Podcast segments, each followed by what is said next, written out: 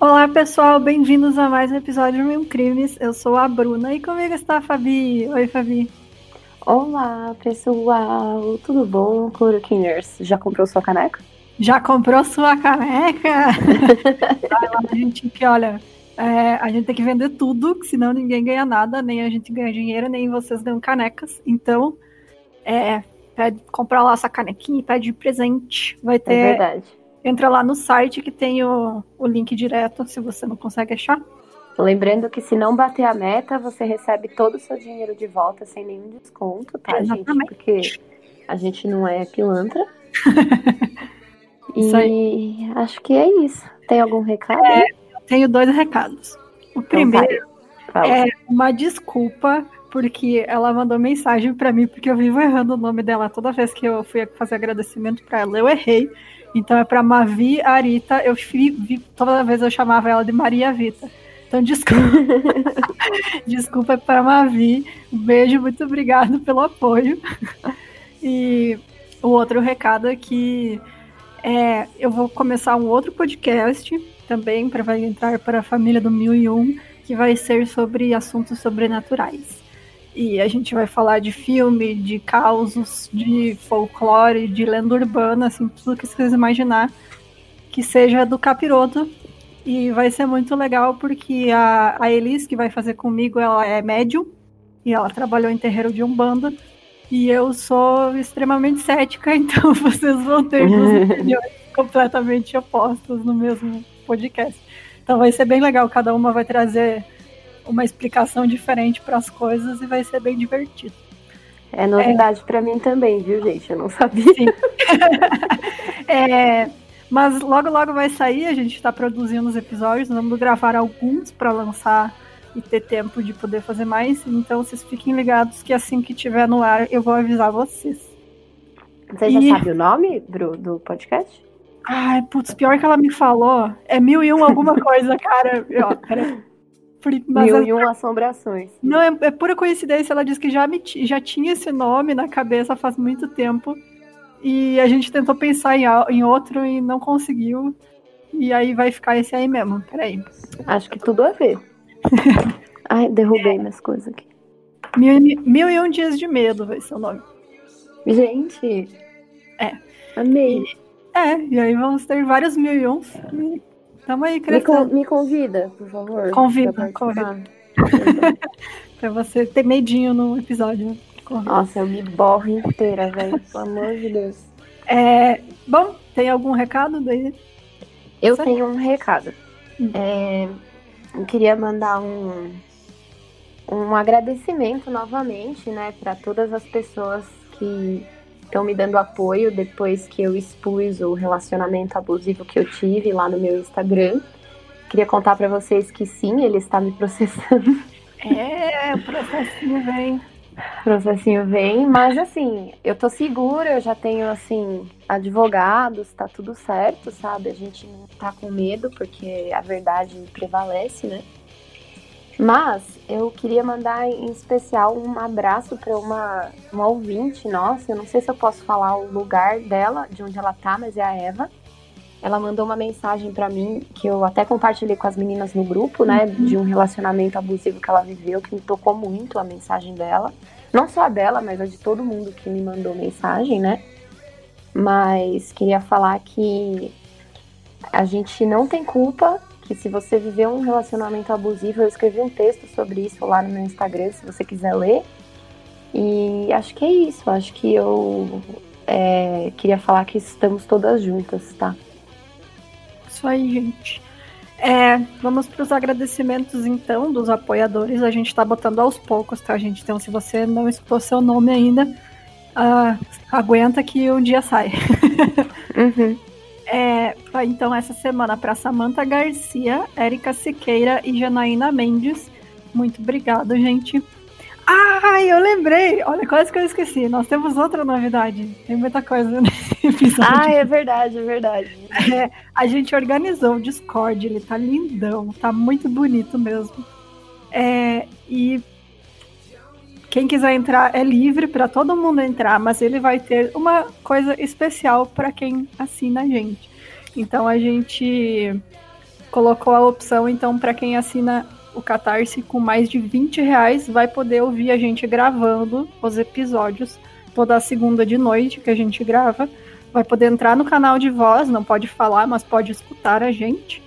Então você vai escutar ao vivo a gente gravando o episódio.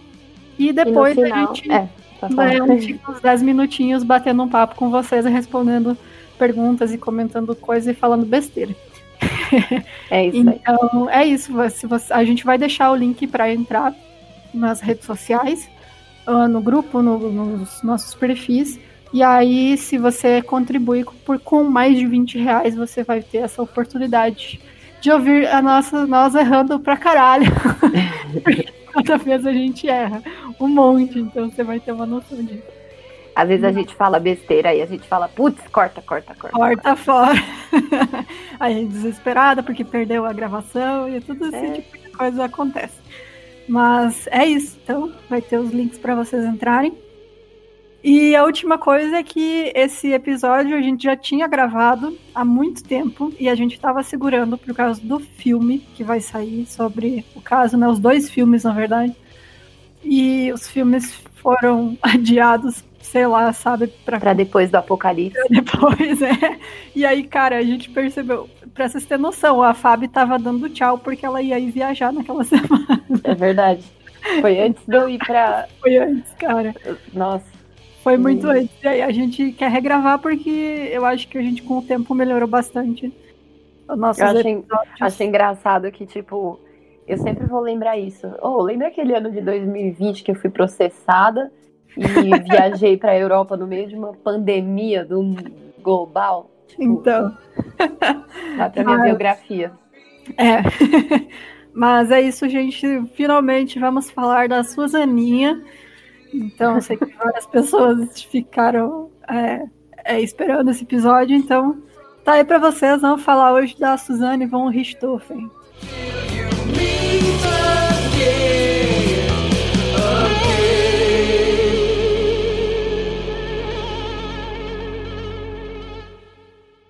Bom, então a gente vai começar contando a história breve dos pais dela, que eram o Manfred Albert von Richthofen e a Marisia Silva Abdala. Eles se conheceram na década de 70. Ambos estudavam na USP, ela cursava medicina e ele e falava alemão e ele ainda não. Os dois falavam alemão, né? Porque Sim, sim, verdade. Foi, era Eduardo e Mônica mesmo. Bom, a família von Richthofen, eles têm as suas raízes na aristocracia alemã, onde o Manfred tinha nascido, e depois ele se naturalizou brasileiro. A Marisa era natural de José Bonifácio, onde a família dela era tradicional na cidade. Eles eram conhecidos por serem pioneiros no comércio local. Então, depois de se casarem, os dois foram passar um tempo na Alemanha para estudar.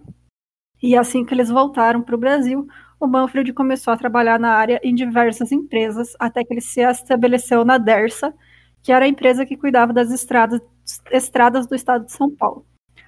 É, ele tinha um salário de 11 mil reais mensais na época, o que já era muito, muito dinheiro. E a Marisa, que tinha se especializado em psiquiatria, ela abriu um consultório particular, onde seu lucro era estimado em média de 20 mil reais. Então você só imagina, tipo, eles já tinham dinheiro, eram de famílias bem ricas. Família pobre, né? É, aí só para confirmar que se você é rico, você continua rico. Exato. Bom, tem, tem é... dois jeitos de ser rico. Ou você nasce, ou é. você ganha na loteria. Exato, exatamente. E aí, então, as posses eram heranças da família von Richthofen. Então, com o dinheiro que ganhavam, a fortuna deles só crescia, porque né, eles já tinham é, terrenos e casas. Já tinha tudo, né? Não tinha é, que gastar não, dinheiro. Exato, então só acumulava. Então, em valores atualizados aos dias de hoje, a fortuna da família era avaliada em cerca de 11 milhões de reais. Então, em 3 de novembro de 83, nasceu a primogênita do casal, a Suzanne Louise von Richthofen, e o Andreas Albert von Richthofen nasceu quatro anos depois, em 26 de abril de 87. Bom, a família parecia perfeita, né? Eles moravam em uma mansão no bairro do Brooklyn, em São Paulo, e eles também possuíam uma fazenda em São Roque no interior do estado, que é onde eles frequentemente iam passear por alguns dias. A Suzane e o Andréa sempre se deram bem, eles eram muito próximos e sempre protegiam um ao outro. Os dois estudavam em uma escola particular bilíngue e, apesar de serem muito unidos, eles eram também muito diferentes. O Andréa sempre foi reservado e quieto, brincava na maior parte do tempo em seu quarto sozinho. Já a Suzane, ela era mais extrovertida e fazia de tudo para conseguir as coisas do jeito dela, né? Então, tudo que ela queria, ela tinha, e quando ela não, ele, os pais não davam, ela dava um jeitinho. Ao completar 12 anos, o Andrés ganhou dos pais um avião de aeromodelismo. Era a tentativa dos Richthofen de tentar fazer o menino brincar do lado de fora da casa, né? Porque ele era, sei lá, só ficava na internet, que nem a gente, né? Jogava videogame, ficava dentro é. Acontece. Com, com, esse novo avião dele, né, o Manfred e a Marísia começaram a levar o filho até o Parque do Ibirapuera, onde fica o Clube Escola de Aeromodelismo. Lá, o avião ia ser, ia ser montado por um instrutor que ia ensinar o Andréas como pilotá-lo, né? Chegando no parque, a Marísia logo perguntou quem era o melhor instrutor de aeromodelismo da escola. E foi assim que a família conheceu o Daniel Cravinhos, apontado por um dos alunos como o melhor instrutor de aeromodelismo do clube, da cidade, do mundo, do universo, tudo, tudo. E aí o Manfred e o Daniel conversaram por alguns, algum tempo sobre os aviões, que era uma tradição na família de Manfred, já que o seu tio-avô era aquele Barão Vermelho da Primeira Guerra Mundial. Então já tá aí, né, gente? Já tá vendo que o dinheiro vem de antes, né? E aí o Daniel prometeu montar o avião do Andrés até o dia seguinte, quando eles voltariam para o parque para que o garoto aprendesse a pilotar, né, o aeromodelismo. É, uh, antes de continuar, só para comentar para vocês que a gente escreveu esse episódio baseado no livro do Ulysses Campbell, que se chama Suzane, Assassina e Manipuladora. Então eu recomendo muito esse livro, tem muitos, muitos detalhes sobre toda a história. Então, ele contra. Ele, acho que ele usou os autos do processo e testemunhas, enfim. Então tem muito, muito detalhe mesmo e recomendo bastante vocês darem uma olhada. Voltando. Então, sobre os cravinhos, eles sempre foram considerados uma família barulhenta no bairro onde eles moravam. O Astrogildo Cravinhos de Paulo e Silva e a Nádia Kisaki Cravinhos de Paulo e Silva eram casados há mais de 40 anos e eles viviam há mais de 30 anos na mesma casa.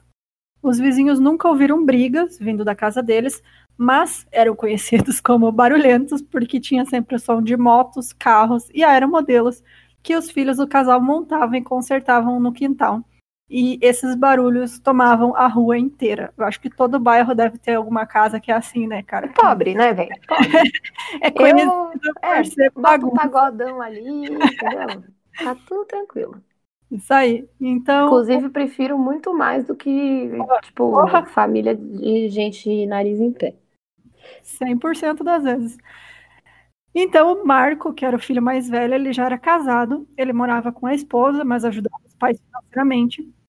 E tinha o Christian, que era o filho do meio, que esse era o problemático, né? Ele já tinha tido problemas com drogas, ele chegou a ser internado em uma clínica de reabilitação e ele brigava e discutia com os vizinhos que iam lá reclamar né, o tempo inteiro, batia a boca. E ele passava o dia todo mexendo em motos e se preparando para participar de corridas de motocross. E quem conhece moto de motocross sabe que o bagulho é muito barulhento, cara. Sério. Demais. Tipo, quilômetros de distância essa porra chegando. É, ele também era informante da polícia e Daniel, o caçula, era educado, calmo e simpático. Então ele praticava aeromodelismo desde os 13 anos de idade e ele já tinha ganhado vários campeonatos nacionais e internacionais. Em 98 ele ficou em quinto lugar em um campeonato mundial que aconteceu na Ucrânia. Então era com isso que ele ganhava dinheiro. Então ele era muito habilidoso para montar e também para criar do zero os aviões, que ele vendia por 500 até 3 mil reais, dependendo da complexidade do avião. E aí todo mundo ia pedia para ele montar, porque realmente ele fazia um trabalho muito eficiente mesmo. Bom, com a experiência em montar os aviões, o Daniel ele não levou mais que meia hora para montar o modelo que o Andreas levou, né? Só que aí ele incrementou com cores exclusivas e peças adicionais que ele mesmo construía.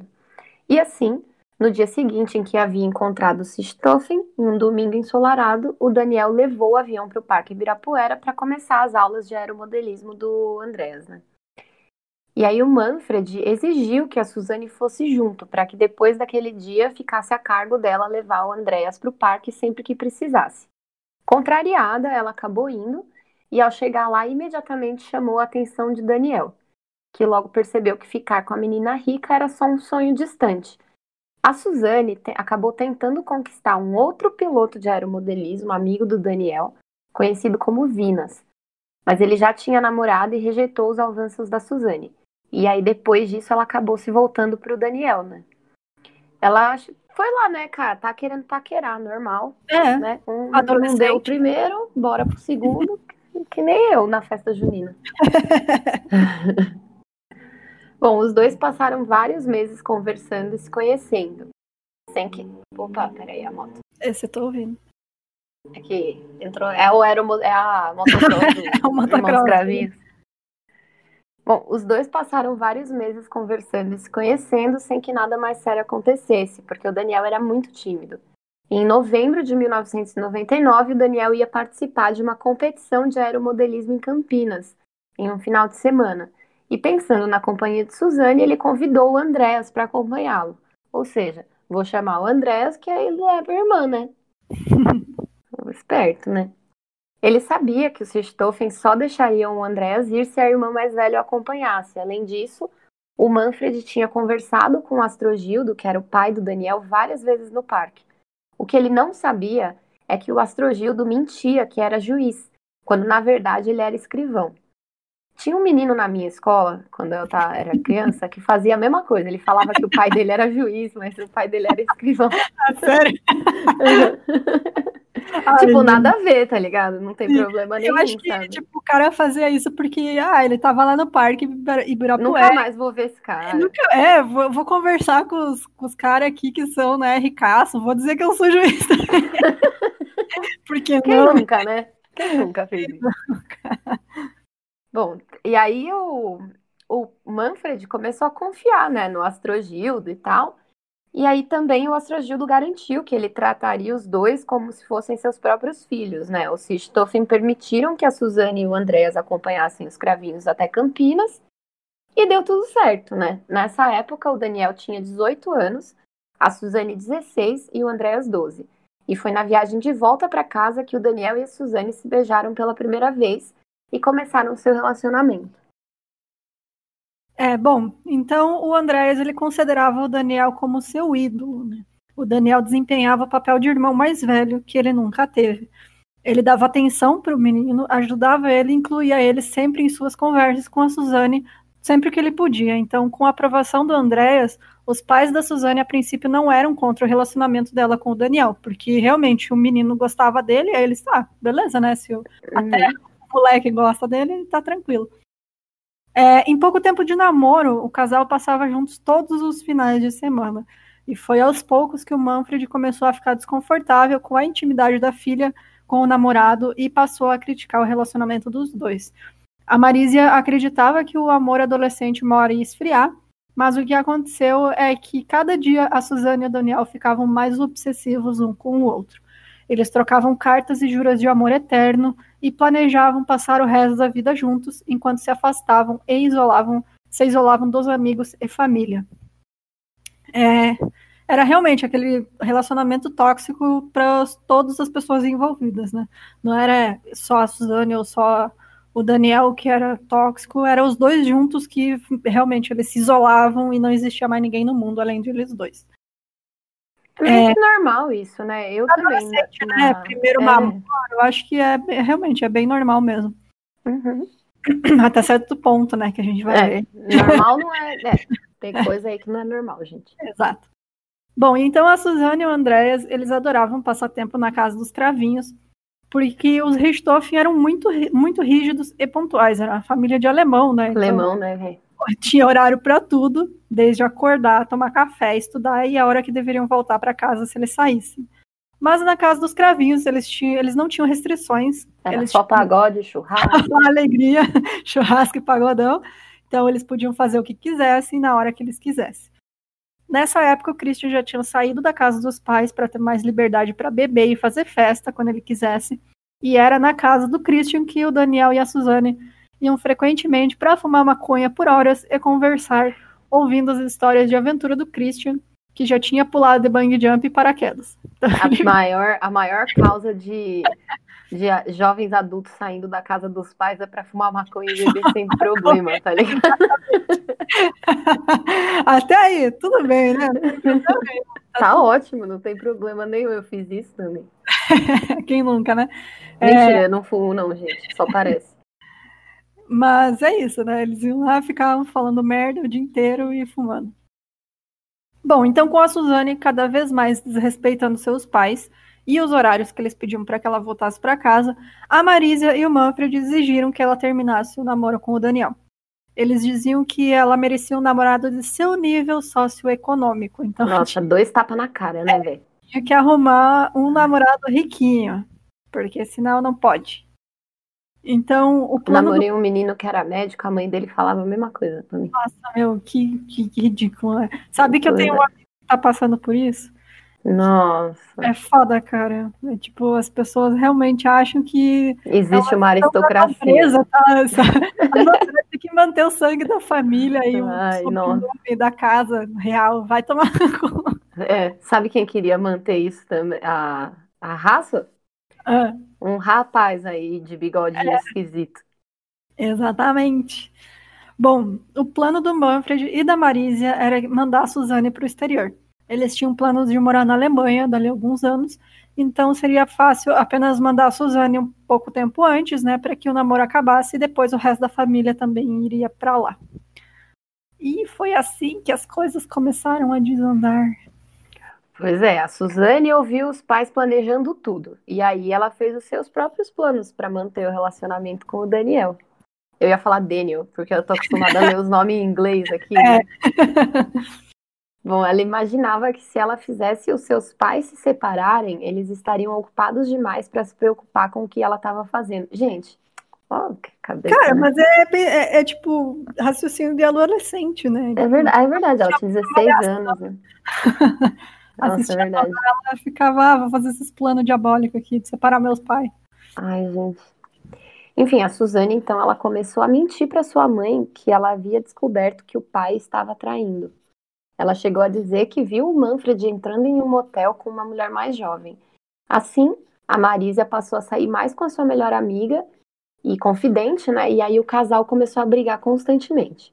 Outra parte do, do plano de Suzane era passar no vestibular da PUC para o curso de Direito, pois imaginava que seus pais não a mandariam para o exterior se ela fosse aprovada no curso. Afinal de contas, a PUC é uma faculdade renomada e tal. Uhum. Inclusive é aqui na rua de casa. Tipo, será que eu já encontrei com ela algum dia? Vai que, né? Indo no mercado. Bom, e aí ela a Suzane seguiu fazendo o cursinho e focando nos estudos, combinando de se encontrar com o Daniel apenas uma vez por semana. A Suzane passou no vestibular da PUC e aí ela ganhou um, um carro do pai como recompensa. Ou. Oh. eu ganhei um. Não fez mais que sua obrigação. eu também. Sabe, quando eu me formei, o meu pai, sabe o que ele me deu de presente? Hum. Todas as vezes que ele depositou dinheiro para mim, ele guardou os comprovantes e aí ele tá me brincando? devolveu. Tô falando sério. Ele me deu um saquinho com todos os comprovantes durante os quatro anos que eu fiquei na faculdade. todos os depósitos que ele fez para mim, mandou dinheirinho, ele guardou e me deu de volta e falou: daqui para frente tu me paga. Ai, foda, eu queria Seu pai é psicólogo, né? É, sim. É, é, é de se esperar esse tipo de coisa. Né? Psicólogo é doido, gente. Ó, vocês nossos ouvintes que estão fazendo psicologia, vocês sabem disso, né? É verdade. E filósofo também. É tudo maluco. Bom, depois que ela ganhou o carro, né? Os seus pais eles não viam mais o Daniel há, há meses, né? Já que agora eles estavam namorando escondido. A Suzane mentia para os pais onde ela ia e ela marcava encontros secretos com o Daniel. Só que já não satisfeita apenas com maconha, a Suzane passou a usar êxtase e LSD e chegava até a cheirar solventes que o Daniel usava na construção dos aeromodelos, né? tipo B25, anti-respingo de solda, thinner. É... E assim, a gente não tá querendo dizer que maconha é a porta de entrada para outras drogas, não, tá, gente? É só que, ué, né? Suzaninha resolveu. É, realmente é difícil, porque. Exatamente. Não tem muito controle, na verdade. Não, e principalmente se você tem algum distúrbio, sabe? É. Você acaba uhum. encontrando conforto ali, né? Exatamente. Bom, o Andrés, ele também saía sem que os pais soubessem. E o Daniel estacionava sempre na frente da, da mansão. O Andréas colocava o travesseiro embaixo da coberta para os seus pais não perceberem e, e, acharem, e acharem que ele estava dormindo, né? Tipo aquela coisa de filme mesmo, né? Ele saía então com o Daniel, ia em Lan House, fumava maconha com ele, com a irmã, andava de mobilete pela cidade de madrugada, essas coisas de moleque, né? Adolescente. Uhum. E toda vez, mais ou menos quatro da manhã, o Daniel deixava ele de volta em casa, o Andréas ia dormir sem que seus pais suspeitassem de nada. E foi por conta disso que o Andréas defendia o namoro da Suzane com o Daniel. E ele ajudava também a esconder, né? Ele mentiu para a mãe que ela. Porque a mãe estava desconfiada da Suzane, né? E aí o Andréas mentiu em favor dela e tudo mais. A Marísia, que é a mãe da Suzane, ela chegou a telefonar para Amanda, que é uma amiga da Suzane, que também encobriu suas mentiras. E aí a Suzane, mais uma vez, pegou o carro, foi para casa do Daniel. E quando ela saiu de lá, às 19 horas, ela encontrou no seu carro, estacionado em frente à casa dos cravinhos, um bilhete preso no para-brisas. E na letra da sua mãe, estava escrito: Te peguei. Ela começou a seguir a Suzane. Tipo, ela começou a desconfiar, não sei o quê, e cara. Mesmo porque se você tem um, um filho, que é, eu não sei porque eu não tenho filho, né? Mas se você tem um filho que é problemático e tal, você acha estranho, né? Tipo, você deu a ordem e ele obedece. Opa, Sim, tem exato. uma coisa errada, né? E ela andava muito quieta, né? Não falava mais do namorado e eles eram um grudo, então, tipo, ela, ah, vou seguir essa menina, ver onde é que ela tá indo, e parou na frente da casa deles. E aí. Exatamente. Confirmou. Bom, e aí a Suzane resolveu ir para casa enfrentar a mãe. Ela foi recebida com gritos. A Marísia argumentava que o Daniel estava destruindo a vida da filha que agora estava até mentindo para os próprios pais. É, assim que o Manfred chegou e ficou a par de tudo, ele fez apenas uma ameaça a Suzane. Se ela continuasse a namorar o Daniel, ela seria deserdada. E aí acabou o luxo. Que beleza. Pois é. Bom, assim que a Suzane retrucou dizendo que não tinha medo, o Manfred, pela primeira vez em sua vida, se descontrolou. E aí ele deu um tapa no rosto da filha. Ele nunca tinha batido nela até então. A Suzane foi para o quarto e de madrugada saiu com uma mochila até a casa do Daniel. Ela estava revoltada e dizia que nunca mais ia voltar para casa. Mas aí os pais do Daniel, né, os cravinhos, eles argumentaram que a Suzane tinha que voltar para casa mesmo. Eles eram realmente pessoas bem sensatas, são ainda até hoje, né? Sim, eles são super do bem, né? Sim. Eles falaram para ela que não era certo fugir, que ela ainda não tinha 21 anos, portanto seu pai poderia ir buscar ela a qualquer momento. E aí o Daniel, elas, eles convenceram ela e o Daniel levou ela de volta para casa ainda na mesma noite e prometeu que eles ficariam juntos para sempre. É, de manhã, quando seu pai pediu desculpas, a Suzane jurou que não ia mais encontrar o Daniel. Ela não queria perder o dinheiro da família e ela sabia que iria precisar trabalhar muito para se virar sozinha e sustentar os luxos a que ela estava acostumada e também continuar mimando o Daniel com presentes, porque assim, ela andava com muita grana e ela vivia comprando coisa para ele. Tipo, uhum. ele, qualquer coisa que ele queria, ela comprava e dava dinheiro para ele. E aí, ela não ia conseguir fazer isso sem a mesada e o dinheiro do pai. O Manfred e a Marísia decidiram que iam mandar a Suzane para o exterior no final daquele ano. Então, mais uma vez, ela ouviu essa conversa e a Suzane encontrou com o Daniel naquela noite e os dois chegaram à mesma conclusão. Para que pudessem ficar juntos, os pais da Suzane deveriam deixar de existir. Bom, assim o plano do casal começou. A Suzane fingiria que terminou o relacionamento com o Daniel, dizendo que os pais abriram seus olhos. E um mês passou, com a Suzane sempre fazendo questão de falar mal do Daniel na frente dos pais. E aí o Manfred e a Marísia começaram a ficar mais confortáveis e acreditaram na filha e decidiram que poderiam tirar umas férias. E aí eles viajaram pra, por um mês para a Escandinávia. Logo que ela deixou os pais no aeroporto, Daniel já estava esperando ela na mansão com a mala feita para ficar 30 dias na vida de luxo do Sistoffen. Eles passaram um mês fazendo festas e churrascos com o Christian. Daniel falava a todo momento o quanto aquilo tudo era bom e como seria maravilhoso se eles pudessem levar essa vida para sempre. Assim que voltaram da viagem na Europa, a Marísia pediu para empregada deles, né, da casa, que ficasse de olho em Suzane.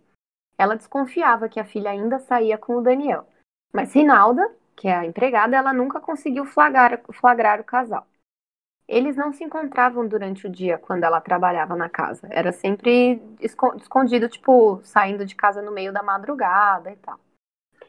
A Suzane disse para o Daniel que ela não conseguiria matar os próprios pais. Ele que deveria fazer isso.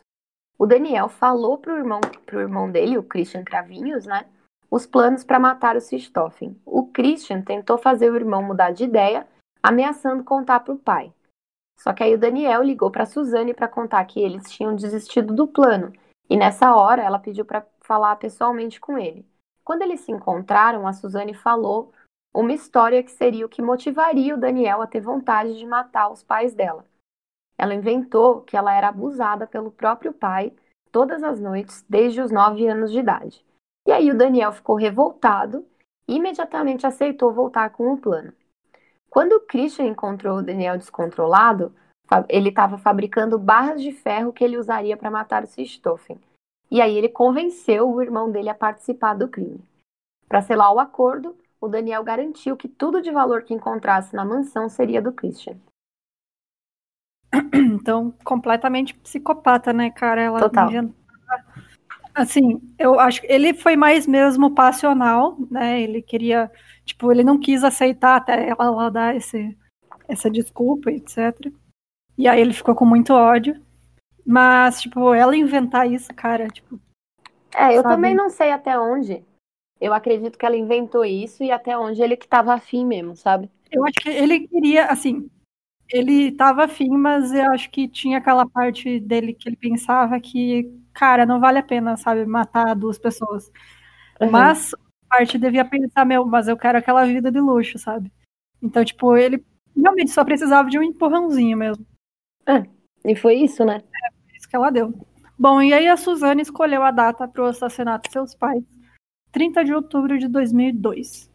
Eles combinaram que o Daniel tiraria o Andréas da casa o levando para seus passeios noturnos até uma lan house, onde deveriam buscá-lo depois quando fechasse. O Daniel disse que ia comemorar o aniversário da Suzane antecipadamente um motel, por isso não ia acompanhar o cunhado. Então, às 22h30, o Andréas conferiu se seus pais estavam dormindo, então ele colocou os travesseiros embaixo das cobertas, como ele sempre fazia, e ligou para o Daniel ir buscar ele.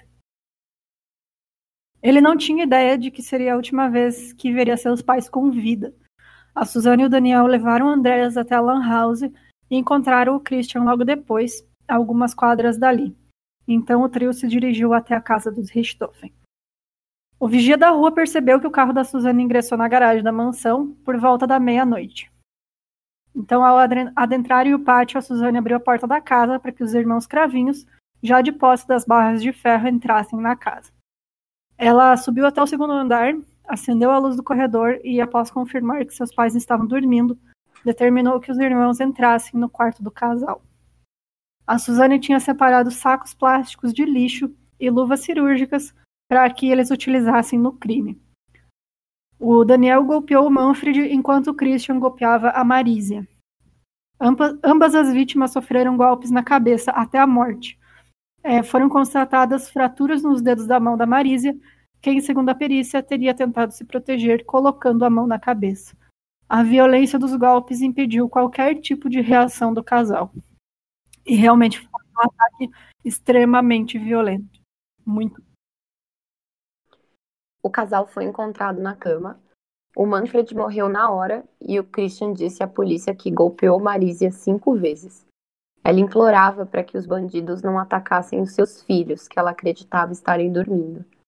Ela também tinha uma toalha suja de sangue enfiada na boca, já que mesmo após golpeada ela emitia alguns sons como se fosse um ronco, o que fez o que os irmãos cravinhos acreditassem que ela ainda estava viva. Foi quando o Christian pegou uma toalha no banheiro do casal e enfiou na garganta de Marísia para que assim os ruídos parassem. Isso fez com que um dos ossos do pescoço da Marísia se quebrasse. Após terem certeza de que ambos estavam mortos, os agressores reviraram o quarto do casal e colocaram uma arma calibre 38 de propriedade do pai de Suzanne ao lado do corpo de Manfred. Isso seria para dar a ideia de que Manfred havia reagido ao suposto latrocínio.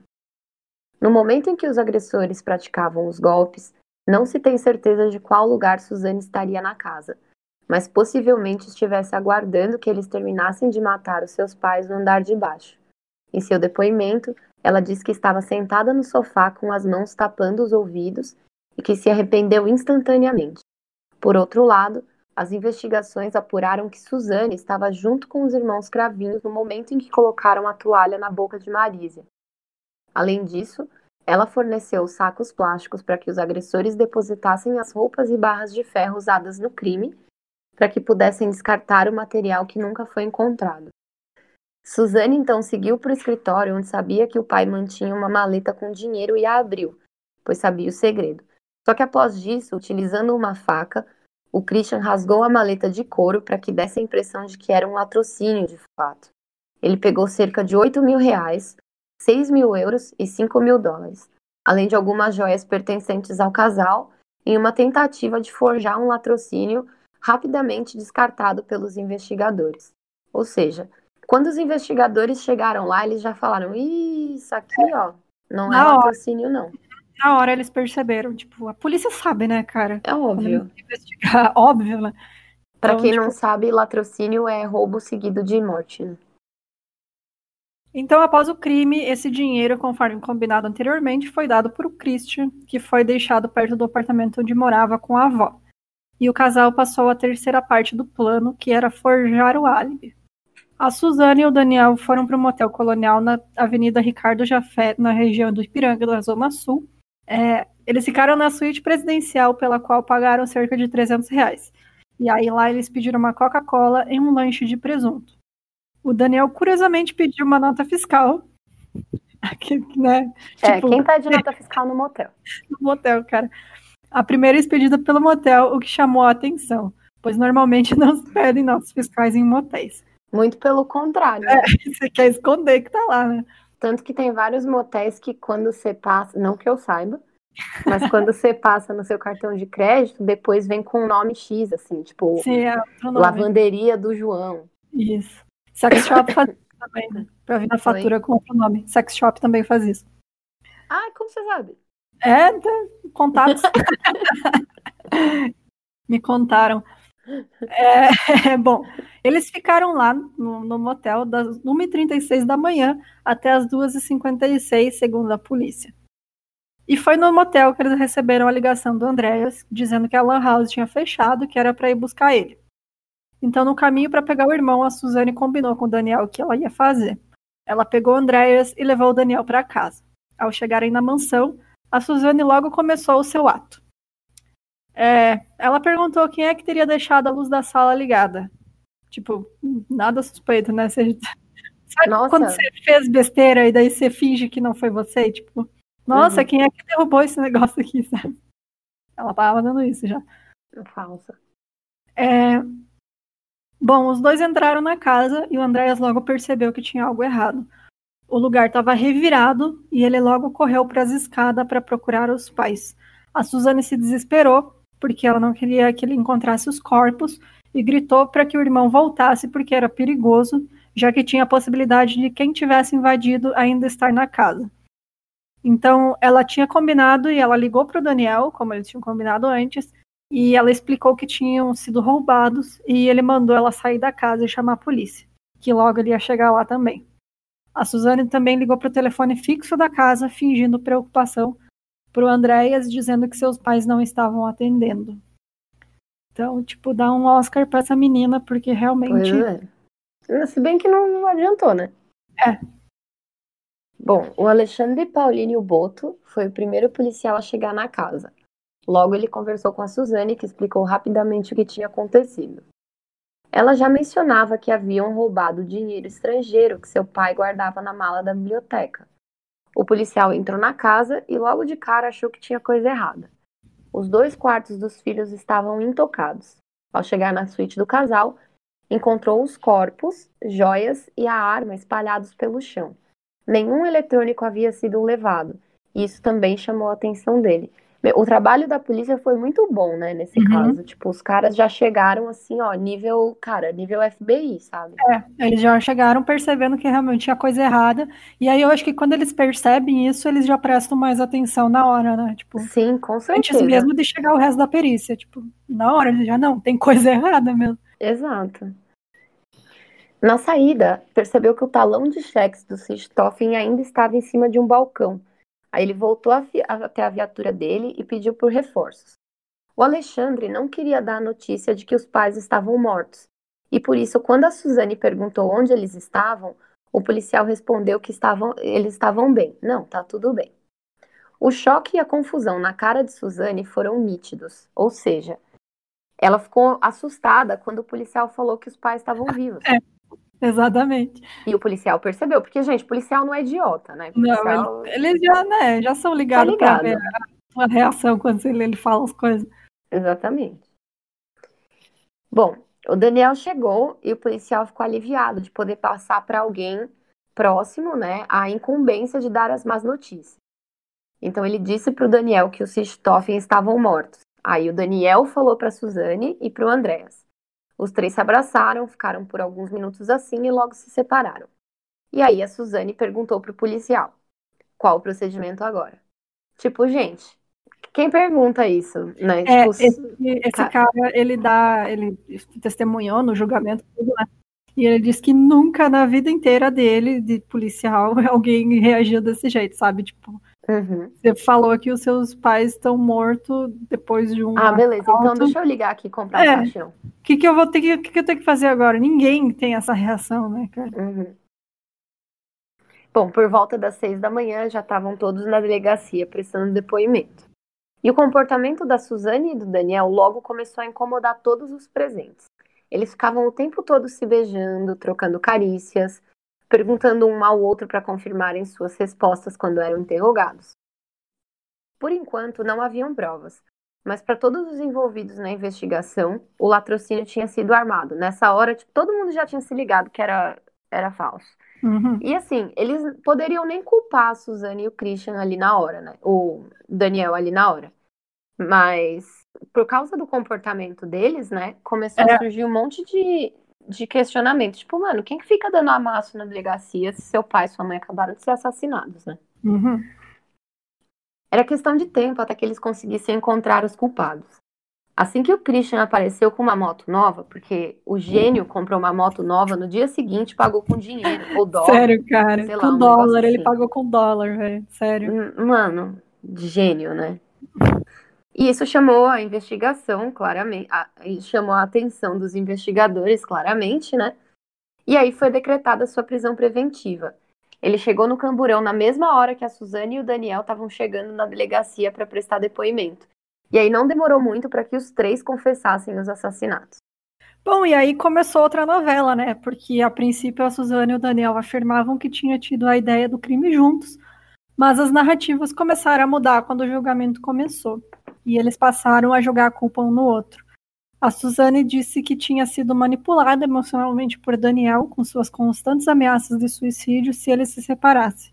Já o Daniel culpava a Suzane, afirmando que ela quem tinha manipulado ele, incluindo inventar a história de abuso para que ele ficasse com raiva do Manfred e justificasse o crime.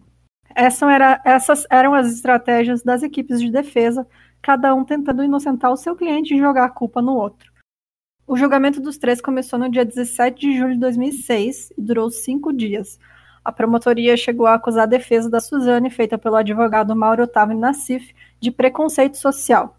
Segundo o advogado, a menina milionária vivia alheia à realidade, no mundo de conforto material, e não tinha motivos para Isso aí não tem como negar, né? É, tipo... É, isso, essa parte é real. Ela era assim mesmo. Meu, viajava, né? É, daqui para frente já não é tanto. Ele diz que ela não tinha motivos para cometer um crime, por isso foi facilmente convencida por Daniel, já que ele vinha de uma família humilde que tinha histórico de criminalidade e uso de drogas. E por isso ele tinha maior propensão a cometer um crime. Olha que essa idiota, gente. Corno filho da puta, né? Essa, nossa, gente. É, bom, o júri falou foda-se essa merda e condenou a Suzane e o Daniel a 39 anos de prisão cada um pelo assassinato do Manfred e da Marisa Richthofen. O Christian foi condenado a 38 anos de prisão. É, em 2013, o Daniel e o Christian receberam o direito de ficar em regime semiaberto, em que podem trabalhar durante o dia e voltar para a cadeia à noite.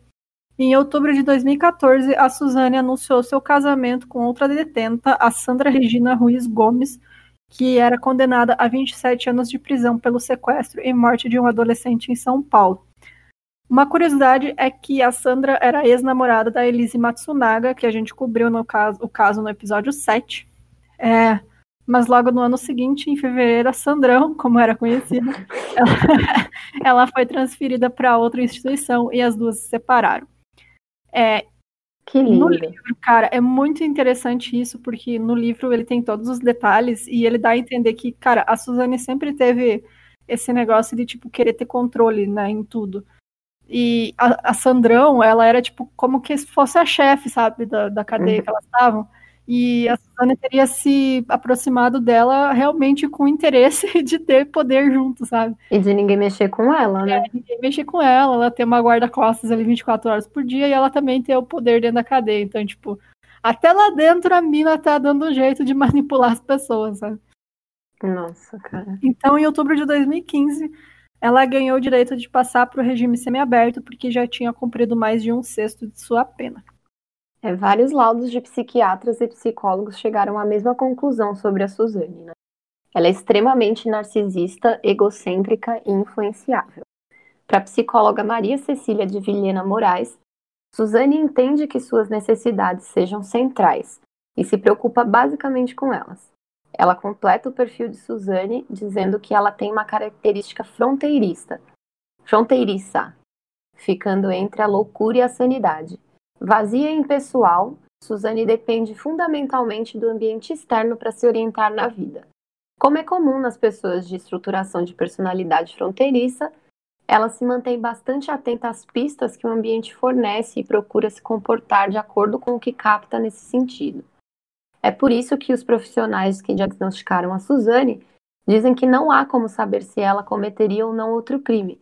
Tudo depende do ambiente em que ela está suas influências e necessidades. Mas apesar de tudo, não há nenhuma indicação de comportamento ou traços de psicopatia. É, a conclusão é de que ela é uma mimada do caralho e. Exato, narcisista, né? Narcisista, tudo tem que ser do jeito dela, senão ela não aceita. Eu tava vendo um vídeo esses dias que era uma entrevista com um cara que ele é sociopata narcisista, né? Uhum. Diagnosticado. E é, é muito interessante, assim, acho que é uns 20 minutos da entrevista e ele fala: olha, tudo que. Quando alguém se aproxima de mim, eu, eu tenho sentimentos, mas eles são diferentes dos sentimentos das pessoas. Eu sei o que é certo e o que é errado. Tipo, é um cara que tá em tratamento, uhum. sabe? Então, assim, é... e ele fala que uma das características dele é que, assim, ele pega, conversando com as pessoas, ele pega no ar e ele fala: opa, isso aqui é uma fraqueza dessa pessoa. Ou quando eu falo isso, ela sorri, sabe? E ele vai manipulando o jogo. Exatamente. Ele vai, eles vão manipulando. E assim, é, eu acho que a Suzane tá por aí, sabe? Ela, uhum. tipo, é extremamente influenciável. E se ela precisar matar de novo para conseguir o que ela quer, ela talvez mate, sabe? E não acho que ela vai matar, mas ela vai manipular alguém para matar. É, como ela fez pela primeira vez. Exato. É, recomendo de novo, gente. Recomendo muito o livro. Tem algumas coisas que a gente deixou de fora. Várias, muitas coisas, né? Porque uhum. ele é bem extenso, então tem todos os detalhes. Uma coisa que eu acabei esquecendo, que eu acho interessante de comentar, é que, tipo, a polícia, quando foi fazer a investigação na casa, depois, né, que aconteceu todo o crime, primeiro que eles chegaram lá, é, a primeira a primeira pessoa que, que tinham a, a Suzane apontou como culpada foi a empregada, né? Obviamente. Uhum. Então, foi ela que matou, enfim. E, tipo, a empregada contou que não deu, cara, não deu um dia. A Suzane mandou jogar fora a cama, sabe? E fazer ela limpar todos. Ah, verdade. Então, tipo, assim, ela não, não esperou nem esfriar, sabe, o negócio. É, tanto que quando os investigadores foram lá investigar, né, e procurar. Eles acharam os sacos de lixo, né, na lavanderia. Uhum. É, aí... na verdade, eles perguntaram pra Suzane, né, onde fica o saco de lixo? E aí ela leva é. eles, tipo, toda a casa, pelo lado de fora, do lado, lá atrás, numa casinha lá do, do, do quiosque, dentro de um armário tava o saco de lixo. Daí, tipo, a polícia já fica, cara, quem é que veio aqui roubar é. essa casa e sabe onde tá esse saco de lixo e traz de volta, sabe? E, ela, tipo... e eles falaram também que, tipo, eles já estavam, tipo, na piscina, tomando breja, é, assim, quando foram perguntar. Festa, tipo... Exato. Tipo, é, zero, bem... zero remorso, né? Uhum. Bem, bem complicado mesmo. É, e também o Andréas, hoje em dia, ele nem mora mais no Brasil, né? Ele foi, acho que ele tá na Suíça, se eu não me engano. Devo estar errada, mas ele tá fora mesmo. Ele teve um problema, né? Acho que em 2017, não foi? É, eu não sei, não lembro direito quando foi. Tem gente que diz que realmente não é o que parece, mas enfim, ele teve sim problemas com dependência química, porque imagina, né? Ele perdeu a família inteira. E, Total, enfim. cara. Então é, é, realmente muito triste o lado dele da história. É, ele teve um surto psicótico, parece, e aí é. quando encontraram ele, né, falaram assim, pediram para falar quem é você, né, e tal, e ele não falava o nome dele, ele não falava quem ele era. Até que a polícia descobriu, né? Uhum. Porque ligaram para um tio dele e é ele. que era que tinha a guarda dele depois, né? Que era Isso. o responsável por ele. E aí, quando o tio dele foi buscar, eles falaram: putz, é o irmão da Suzane. E aí, mas agora parece que já tá tudo bem, ele tá bem fora do Brasil. E, cara, é, assim, toda a minha empatia e amor por ele, sabe? Porque, Sim. coitado desse cara. É, muita gente criticou e, tipo, ficou questionando por que, que ele ia visitar ela na prisão, né? Porque cara. realmente, cara, tu não tem como julgar isso, sabe? Porque quem que é a família dele que sobrou? É só ela, sabe? Então, tipo. É muito surreal, ele deve é. ficar, tipo. Por isso que, assim, isso deve. É, cara, ele, se eu fosse ele, eu ia viver terapia uma vez por dia. É, eu, é, com certeza ele faz terapia, ele continua na terapia. Com certeza. É muito é muito pesado. Pesado mesmo. Mas, é, chegamos ao fim do caso Richthofen. Ah, a última coisa é que eh, foi recentemente que apareceu de novo, né, a família von Richthofen, porque dizem que o Manfred estava envolvido no caso do da era Rodoanel, não lembro de qual pista que era no, em São Paulo com a estrada, mas tinha escândalo de corrupção. Pode ser Rodoanel. É, que ele estaria envolvido e tal. E foi até aí que o, o Andréas é, saiu do anonimato de novo e comentou que não tinha nada a ver da história, mas não sei. Aí já não sei dizer se era ou não. É, aí eu já também não faço ideia. mas é isso, gente. É, tem algum comentário a mais? Não, só isso. É, a gente tá no ar com a campanha das canecas, então vão lá, apoiem o Mil e Um Crimes, que se, se, se não vender todas, ninguém vai ganhar. Então, já estou avisando. Nem a gente. A gente quer muito essas canecas também. Eu também quero. Então é isso, gente. Entra lá no nosso site, milcris.com.br, dá uma conferida lá nas coisas que a Shirley tá fazendo, que tá lindo. Os posts. Verdade. O site tá muito lindo. Vai ter lá o link das canequinhas logo quando você entra, tem o banner. Nossa e... parceira Maitê, obrigada Maitê do Final Girl. Um beijo pra Maitê também. E é isso, gente. Entra lá no Catarse, apoia a gente e tchau. Beijo, tchau. Beijos.